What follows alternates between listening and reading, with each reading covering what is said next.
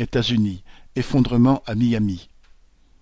Le 24 juin, au cours de la nuit, un immeuble de douze étages s'est effondré à Surfside, une ville côtière de Floride faisant partie de l'agglomération de Miami.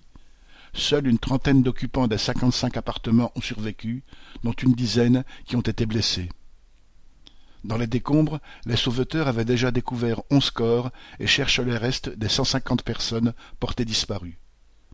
Cet immeuble, construit en 1981, devait subir la certification des quarante ans obligatoire.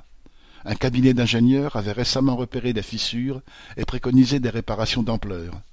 Mais, comme pour de très nombreuses infrastructures aux États-Unis, l'argent manque pour la maintenance, au point que de très nombreux ponts s'effondrent, des tunnels se fissurent, des réseaux électriques tombent en panne, etc.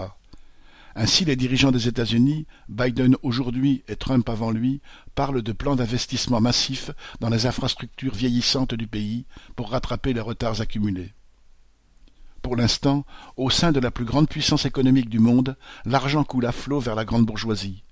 Il alimente la frénésie spéculative, mais, pour les réparations et mises à niveau nécessaires à la sécurité quotidienne de la population, il manque toujours. Lucien Détroit